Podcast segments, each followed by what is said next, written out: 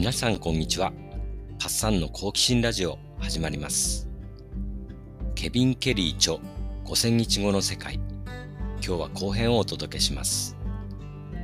この本の後半はケビンさんの思考法に話が及んでいくんですが、これも面白いです。きっとこれからの時代を幸せに生きるヒントになると思いますよ。それでは始めましょう。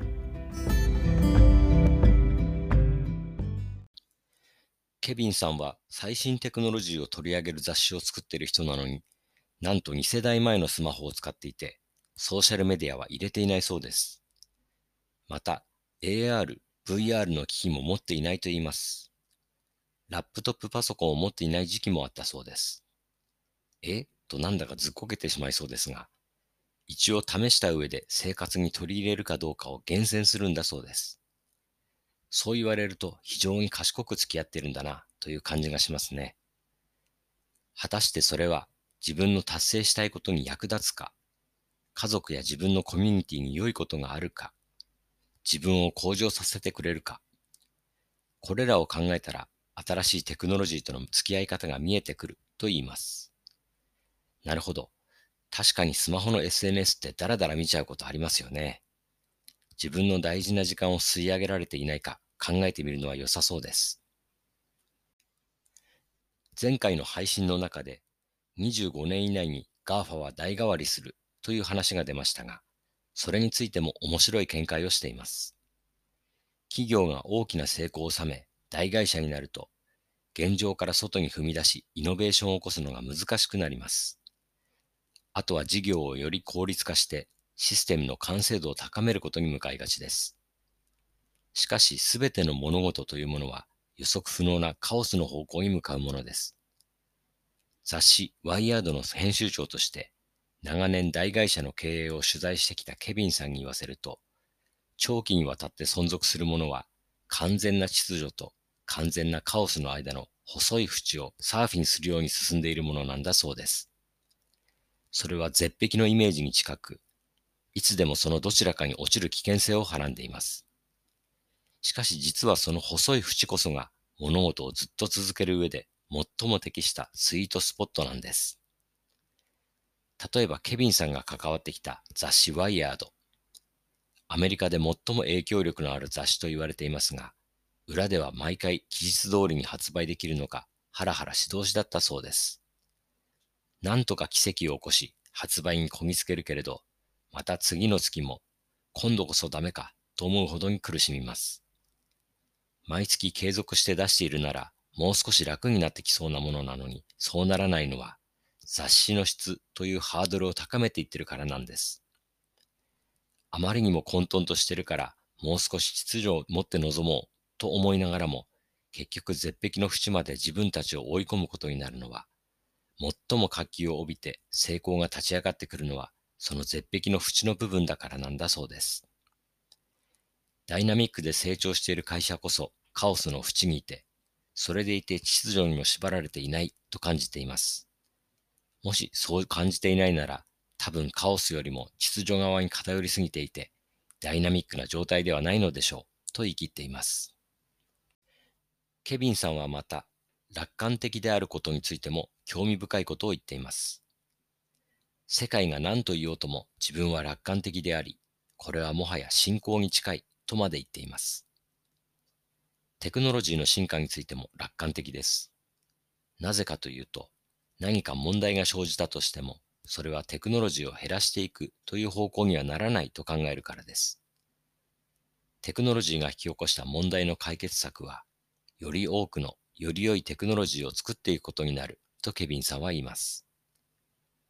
例えるなら、何かバカなアイデアを披露披露した人に、もう考えるなとは言わないですよね。人間に考えるなとか、テクノロジーに進化するなというのは無理な話なんです。もっと良いアイデアを考えてくださいというのが賢明な態度ですよね。ケビンさんは悲観的な予測を不要だと言っているわけではありません。それは危険を和らげるブレーキの役目をしてくれます。しかし全体としてはエンジンがブレーキに勝るという話です。楽観的であるべき理由は自分が生きたい未来を想像できればより実現しやすくなるからなんです。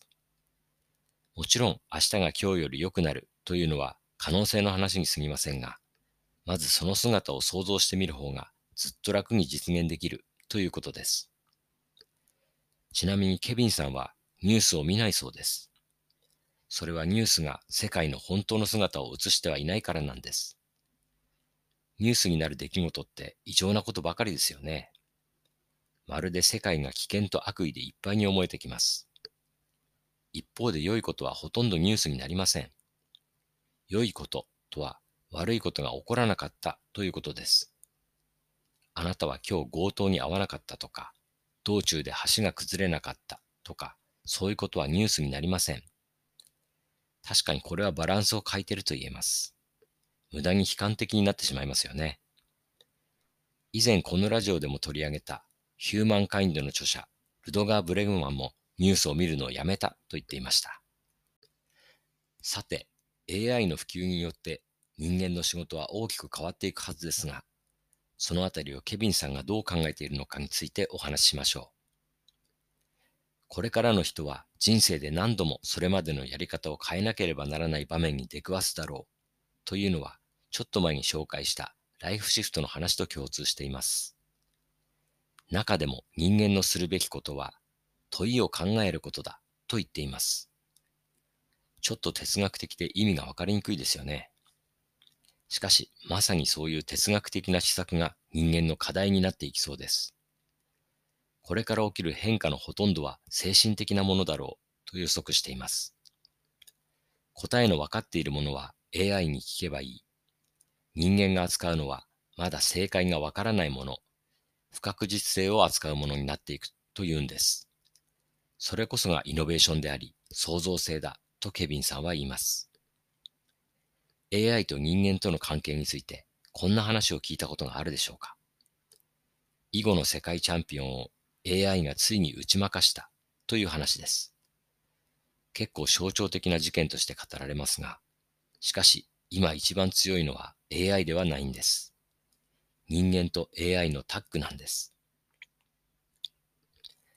さあ、ビジョナリー、予見者の意味を持つケビンさんの話、いかがだったでしょうか？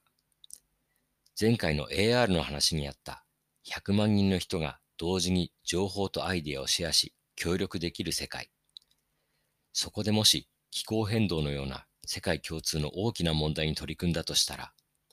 希望があると思いませんか？それでは今日はこの辺で。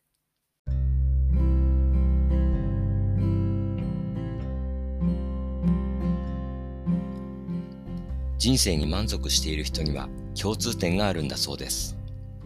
それは自分が何者であるかという疑問を持っていることです。